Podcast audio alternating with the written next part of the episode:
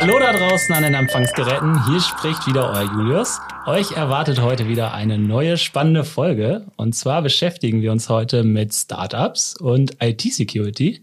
Und das ist ein sehr spannendes Thema, wofür wir wieder zwei Experten dabei haben. Einmal Marcel. Ja, moin, hallo, auch von mir. Herzliches Willkommen an den Empfangsgeräten. Ich bin wie immer auch von Julius eingeladen worden und der dritte im Bunde ist heute Niklas.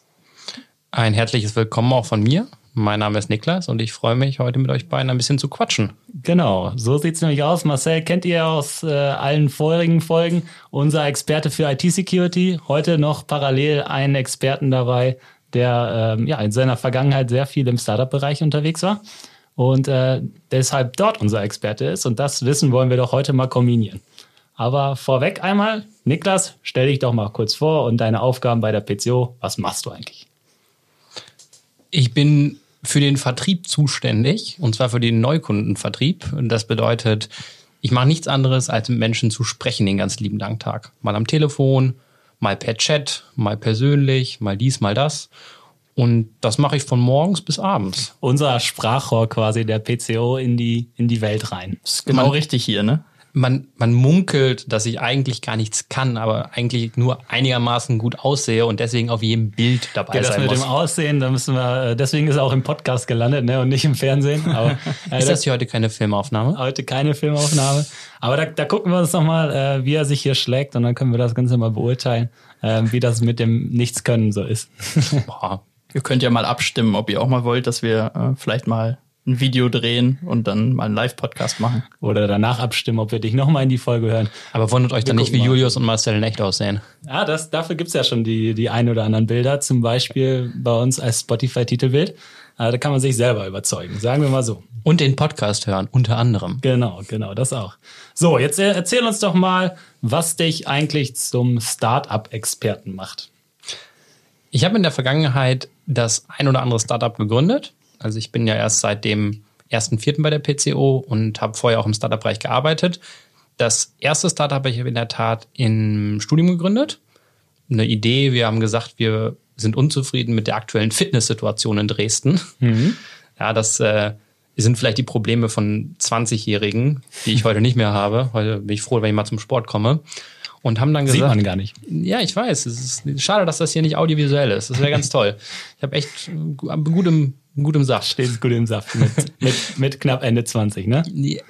Man munkelt, dass ich 28 bin, bin aber 27. Okay, gut. Und äh, ja, wir haben damals gesagt, wir wollen eigentlich so ein eigenes Konzept aufbauen und haben das dann auch im Team hochgezogen, haben eine Marke angemeldet, eine Firma gegründet und ein Art Fitnesskonzept für bestehende Studios gemacht. Das hieß damals Fit for Students. Mhm.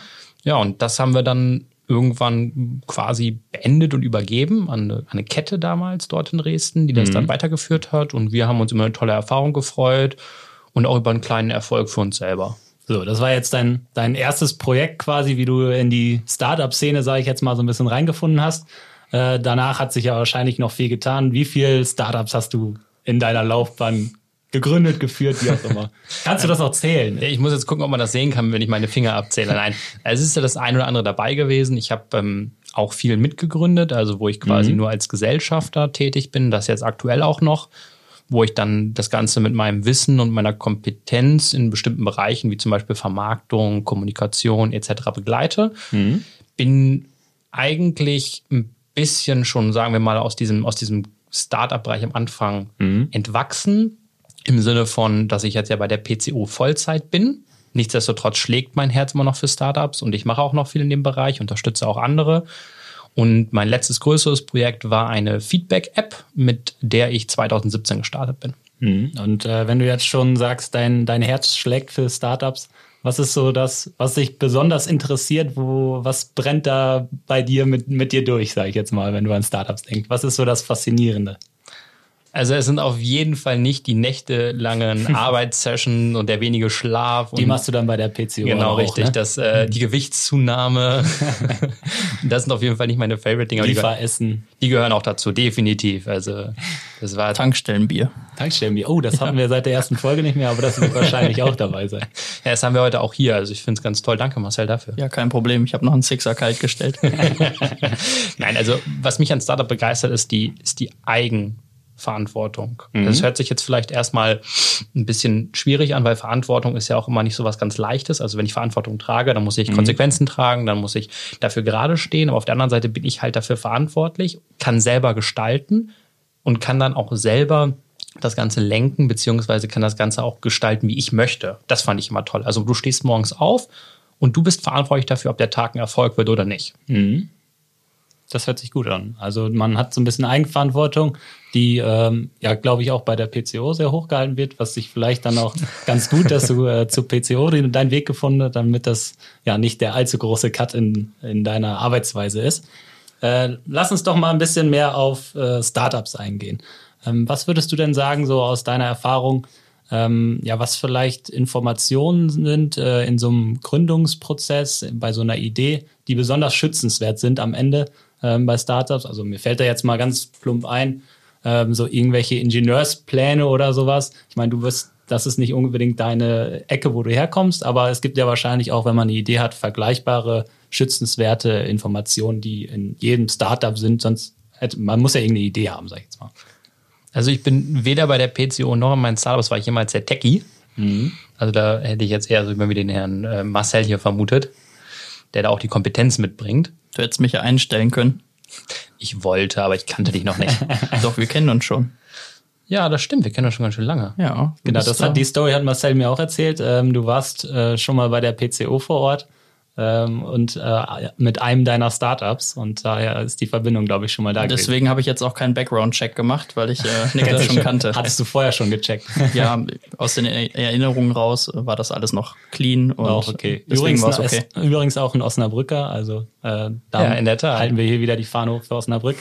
äh, um nochmal auf die Informationen zurückzukommen, mhm. also die hattest du ja wahrscheinlich auch in jedem Startup irgendeine Information, die ja besonders schützenswert war. Also wenn ihr irgendwas programmiert hattet oder ähnliches. Ja, es sind vor allem, ich sag mal, Dinge, die, die im Team passieren, mhm. die, glaube ich, schützenswert sind. Also heutzutage sagt man eher, man sollte möglichst viel über seine Idee reden. Es gab mhm. früher mal so eine Art, dass man gesagt hat, man muss möglichst lange im Stealth-Modus bleiben, also bloß keinen irgendwie da ranlassen, bloß keine mhm. Informationen mhm. nach außen dringen lassen. Das ist heute nicht mehr so. Man sagt eigentlich, das erste, was man machen sollte, wenn man ein Startup gründet, ist so eine Coffee Type of Interaction. Das mhm. bedeutet, man sucht sich eine Gruppe an Leuten und redet mit denen fünf Minuten lang über die Idee, pitcht die kurz und holt sich Feedback ein, damit sich die Idee halt entwickeln kann, weil wir alle kennen das, wir haben eine Idee, tolle Idee, und wir denken, das ist die beste Idee der Welt. Mhm. Wow. Hatte ich schon oft.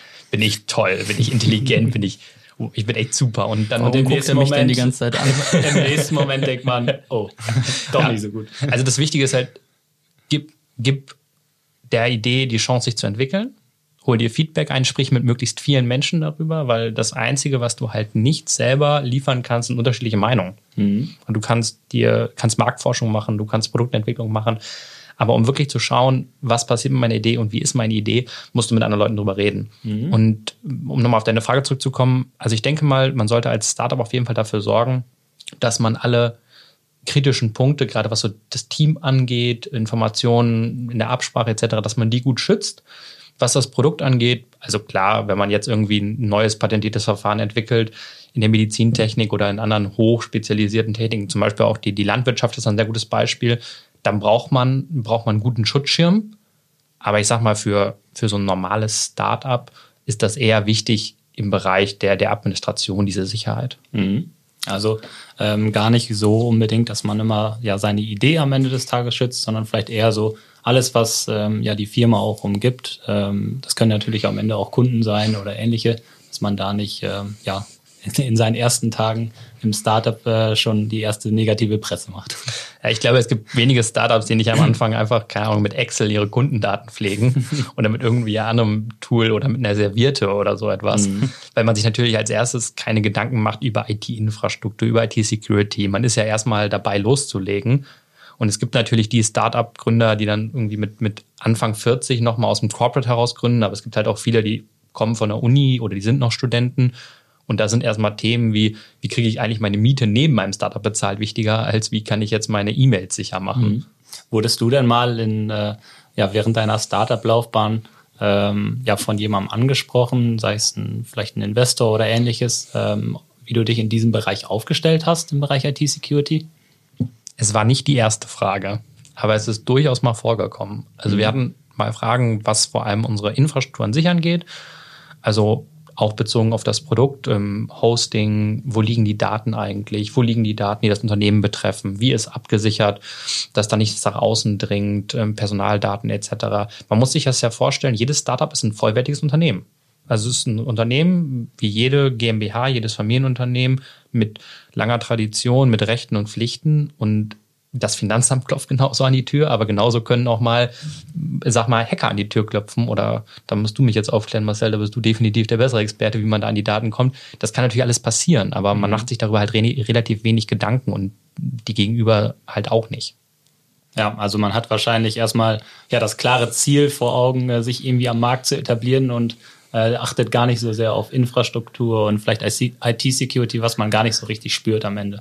Und äh, trotzdem gibt es ja viele, vielleicht die darauf schauen, ähm, sei es Investoren oder vielleicht auch Kunden, ähm, die sich darauf verlassen, dass mit den Daten sorgfältig umgegangen wird. Und ähm, das ist auf jeden Fall schon so, dass wir sagen, ähm, dass man äh, sich in irgendeiner Weise darum kümmern sollte.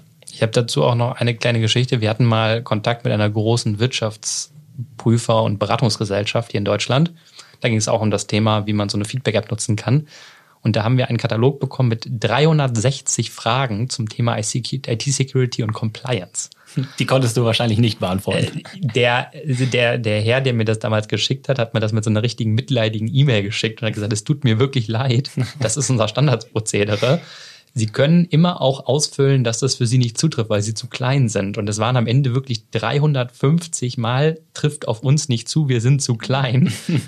und die anderen Fragen war irgendwie, wo, wo hosten Sie oder solche Themen. Also das war echt, aber es ist halt Standard. Die wollen sich halt absichern und das ist auch vollkommen verständlich und das ist ja. auch ein Muss.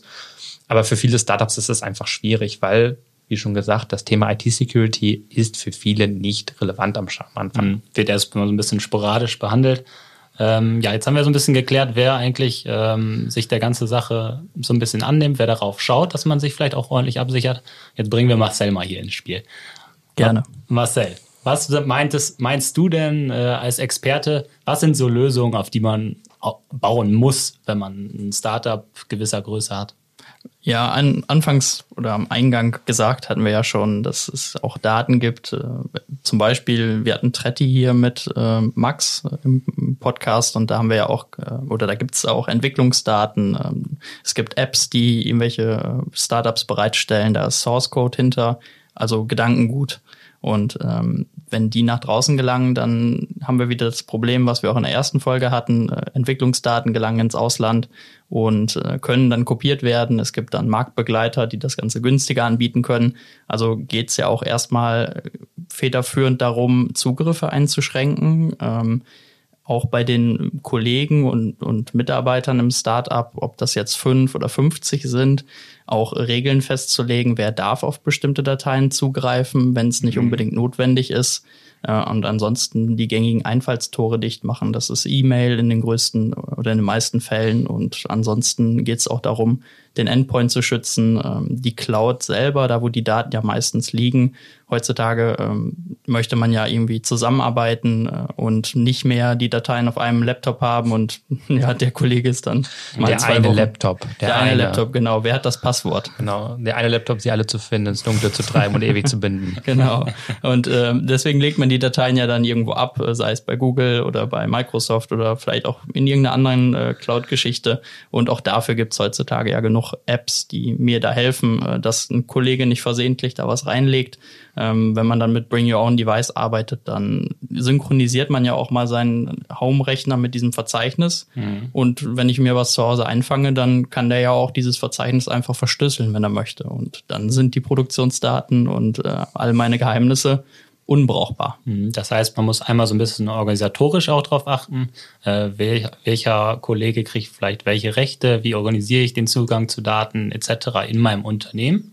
Und äh, dann gibt es natürlich auch ja, technische Lösungen am Ende, von der E-Mail-Security über einen richtigen Antivirenschutz bis hin zu Cloud-Geschichten. Genau, das ist der Ansatz. Und hierbei ist halt auch wichtig zu sagen, wenn wir im Mittelstand unterwegs sind, dann haben wir bei unseren Kunden ja auch ganz selten jemanden anzutreffen, der sich Vollzeit um IT-Security kümmert. Das kann so ein Startup ja gar nicht leisten. Das heißt, mhm. die, die Sachen müssen ja auch wirklich gut funktionieren, ähm, erschwinglich sein und auch im Hintergrund laufen, ohne dass ich mir da großartig Gedanken mache. Und äh, in den meisten Fällen ist es so, dass wir hier was liefern müssen für die Startups, die ähm, ja oder was sehr leicht deployed werden kann, was sofort läuft und äh, was äh, auch nicht großartig erst noch äh, von jemandem da studiert werden muss, der vielleicht sich dann damit beschäftigt im Unternehmen, aber eigentlich ja was ganz anderes macht. Niklas hat ja auch keine technische Ahnung äh, und der kann sich dann auch nicht damit befassen. Gar nicht. Also wir, äh, es ist wichtig, sich erstmal den, den Umfang, äh, den richtig zu stecken, dass man äh, vielleicht auch nicht ähm, ja, zu viel Security am Ende äh, des Tages hat, also dass man da nicht ähm, ja, in, in Sphären schwebt, äh, wo man vielleicht eigentlich gar nicht hingehört als Startup, als Startup, sondern dass man ja das so macht, wie es äh, passend ist ähm, und auf der anderen Seite äh, dann auch flexibel bleibt und skalierbar ist. Und das geht ja mit der Cloud, oder? Ja, das ist ein wichtiger Hinweis. Skalierbarkeit. Äh, man fängt ja klein an, kann sich schnell entwickeln und wenn man ja am Anfang schon auf Security setzt mit zehn Mitarbeitern und vielleicht im nächsten Quartal dann 20, 40, 80 und immer so weiter wird. Und man hat sie aber optimistisch. Ja, das kennst du jetzt nicht von deinen Startups. Ne? Wenn man die Idee Qualität hatte. vor Quantität. Also okay. Und da muss man eben auch dran denken, ähm, wenn ich am Anfang schon angefangen habe mit Security und ich habe das umgesetzt, dann kann ich in den meisten Fällen ähm, flexibel mit meinen Lizenzen wachsen. Das System passt sich an. Wenn ich mir aber erst später Gedanken mache, wenn ich schon am Wachsen bin, dann kommt natürlich auch dazu, dass sich meine Geschäftsprozesse ändern. Ich kriege mit mehr Mitarbeitern hoffentlich mehr Kunden, muss mhm. mich um die Kunden kümmern, das wird intensiver und dann sind die Gedanken ganz woanders, als dann noch Security einzuführen dann wissen wir alle, was passiert. Wenn die Unternehmen größer werden, dann sind sie auch auf dem Radar der Hacker. Ähm, ich will jetzt nicht sagen, dass eine Fünf-Mann-Bude nicht auch auf dem Radar der Hacker unterwegs ist, aber da gibt es potenziell mehr zu holen. Mhm. Also man wird eher später Angriffsziel von Hackern, was natürlich selbstverständlich ist. Ähm, also als Cloud-Lösung ist wichtig, dass man flexibel ist. Das heißt, dass man, ähm, sage ich jetzt mal, einfach mal mit, mit, mit zehn anfängt oder fünf vielleicht auch ähm, das monatlich vielleicht auch abgerechnet wird, dadurch, dass man nicht hoch äh, direkt investieren kann. Also Dinge, die, glaube ich, dir als, äh, als Start-Upper, sagt man das? Ich weiß nicht, ob ich das mich so nennen darf, aber ich glaube ja. Die dir äh, zusagen würden. ja, also gerade diese, diese, auch diese Skalierbarkeit der Kosten. Mhm. Also man muss ja am Anfang gucken, wenn man so ein Investment bekommen hat. Man kann ja meistens, wenn man jetzt nicht vorher, wie gesagt, aus dem Corporate kommt, nicht direkt die Riesensumme investieren selber. Man hat vielleicht noch Family and Friends, die einspringen können, aber dann gibt es ja irgendwann so die erste Investmentrunde, die wir damals auch durchgemacht haben. Da kommen dann Gesellschafter rein, die geben eine gewisse Summe an Geld, kriegen dafür Anteile. Ja, und dann steht man erstmal vor der Herausforderung, wohin mit dem Geld? In IT-Security. Nur, 100 Prozent. Das überzeugt auch jeden Investor. Ja. Nein, du steckst natürlich das meiste erstmal in die Produktentwicklung, Teamaufbau, du hast auf einmal so etwas wie Gehälter, du hast so etwas wie Bürokosten. Man schafft natürlich auch den einen oder anderen Laptop oder mal ein Handy oder so etwas. Aber man, das, was vielleicht noch in den meisten Fällen wird dann noch irgendwie Antivir oder Norton oder sowas angeschafft. Aber das ist, glaube ich, auch dann mhm. schon das höchste der Gefühle für viele. Weil viele halt auch davon ausgehen, dass sie mit den Lösungen, die sie dann zum Beispiel G Suite oder Office 365, dass sie dort die Sicherheit schon mitbekommen. Bei Norton habe ich gerade eine kleine Träne bei Marcel gesehen. Das äh, hat mich meine ganze Jugendphase begleitet. Da habe ich zu Hause auch einen Norton gehabt, gekauft, wirklich. War deine Kindheit so schlimm oder was wolltest du jetzt sagen? ja, ich habe das einfach, äh, es wurde so eine Dreierlizenz für drei Computer zu Hause gekauft und äh, du hast den vierten. Ich, ja, ich habe den auf dem vierten aktiviert, genau. Habe ich also das aufgerissen, ist jetzt. Ja, ich habe ja jetzt, ich bin jetzt von Gelb weg, wir sind ja jetzt bei Rot. Bei Trend Micro. Ah, okay. Ich dachte hier jetzt schon, hier wird's politisch. aber nein, nein, nein. Also ist schon irgendwo politisch, weil das natürlich Marcells Steckenpferd, sage ich jetzt mal so ein bisschen ist, die Endpoint Security und äh, da hört er nicht so gern Norton, würde ich mal sagen. Aber ähm, ja, passt schon. Gibt's aber, die überhaupt noch? Ich weiß es nicht. Ich, ich glaube, ich habe sie noch auf einem Laptop. Sehr gut. Können wir auch ablösen. Und das ist ja auch das Ding. Jetzt hast du das auf deinem äh, Laptop und es ist quasi gar nicht mehr up to date wahrscheinlich. Und in der Cloud hättest du es quasi immer up to date. Das wäre natürlich fantastisch. Aber da ich ja bei der PCO bin, ist das ja eher alles up-to-date. Das ist immer up-to-date. So ist es. Ja, dann lass uns doch noch mal kurz ähm, erörtern, wann ist eigentlich der richtige Zeitpunkt für ein Startup? Weil es gibt jetzt wahrscheinlich viele da draußen, die sich fragen, ja gut, wann soll ich jetzt eigentlich in IT-Security ähm, investieren und mich da ordentlich aufstellen? Äh, was ist so der perfekte Zeitpunkt? An euch beiden. Möchtest, möchtest du anfangen oder soll ich mal aus meiner Sicht als Gründer? Ja, mal? fang du mal an als Sicht eines Gründers. Also ich glaube, man, es kommt irgendwann ein Punkt, wo jedes Gründerteam sich so eine, ob das jetzt ein Techie ist oder ob das jemand, der ein technisches Grundverständnis hat, man sagt dazu immer so schön Chief Information Officer oder Chief Digital Officer, den kann es ja auch schon in klein geben. Sobald der reinkommt, findet auch so eine Art ähm, Verschiebung der Prioritäten statt. Also dann kommt wirklich jemand rein, der so ein umfassendes Know-how hat und ich spätestens dann kommt das Thema auf die Agenda. Und selbstverständlich wäre es schön, wenn jedes Startup von Anfang an darauf achten würde. Ich meine, wir haben ja gerade die Vorteile auch schon aufgezählt, gerade was so das Thema angeht. Ich kann skalieren, ich kann es vielleicht auch schon von Anfang an bezahlen, weil ich denke mal, viele Startups haben bei IT-Security 1000 Euros im Monat im Kopf. Da kannst du ja dann noch vielleicht was zu sagen, Marcel. Also ich hätte da jetzt erstmal Respekt vor gehabt vor der Investition. Und ich glaube, dann spätestens sollte man sich Gedanken darüber machen. Mhm. Es gibt ja jetzt zwei mögliche Antworten. Die erste mögliche Antwort ist ja erstmal stumpf zu sagen, ja, sobald ich mir den Rechner anschaffe, sollte ich mich drum kümmern, IT-Security zu implementieren. Ja, war ein bisschen spät dran.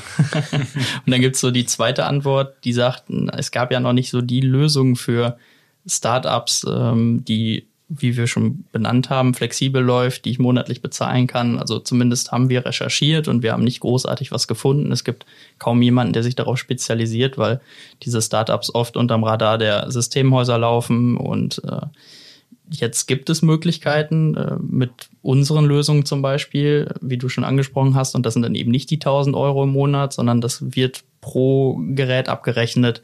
Das kann man auch schon für einen anschaffen, theoretisch.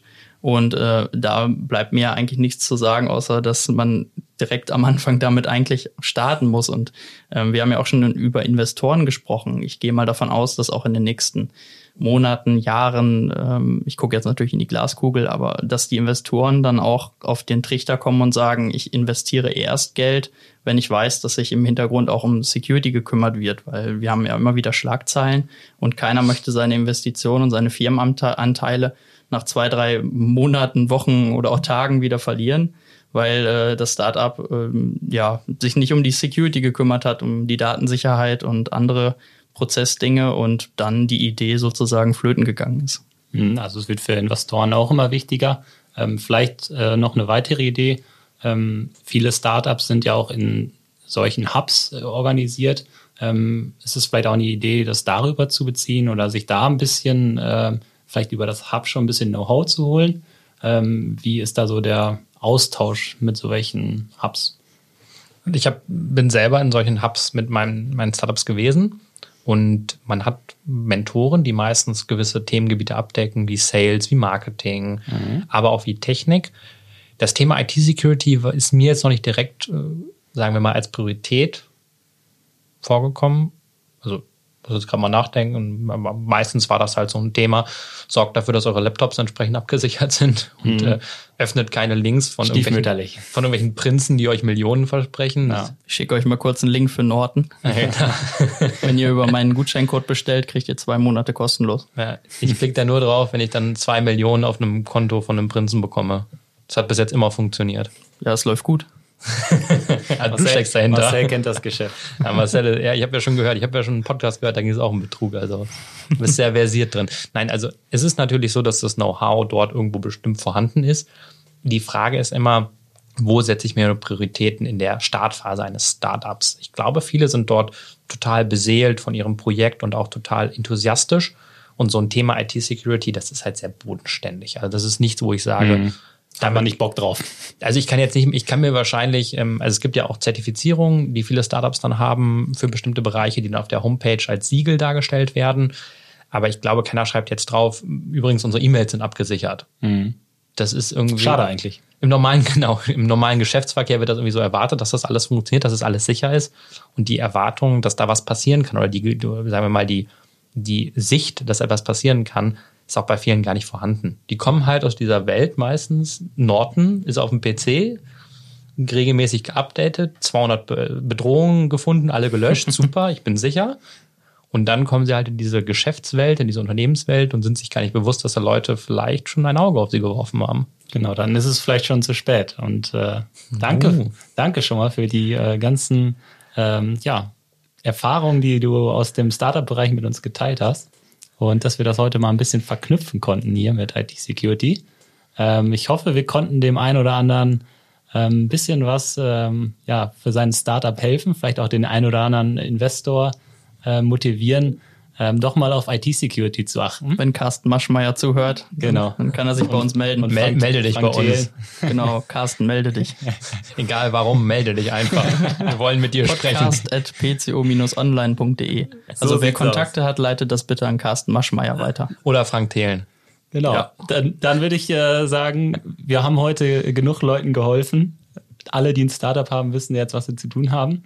So, ähm, Und zu lassen. und zu lassen, genau. Ähm, wie man richtig vorgeht und würde mich bei euch bedanken. Danke für die schöne Folge. Danke gleichfalls, war super. Vielen lieben Dank für die Einladung. Es hat großen Spaß gemacht hier mit euch beiden. Super. Sehr das, kuschelig. das letzte Wort hat wie immer Marcel. Ja, ihr könnt die Empfangsgeräte jetzt wieder abschalten.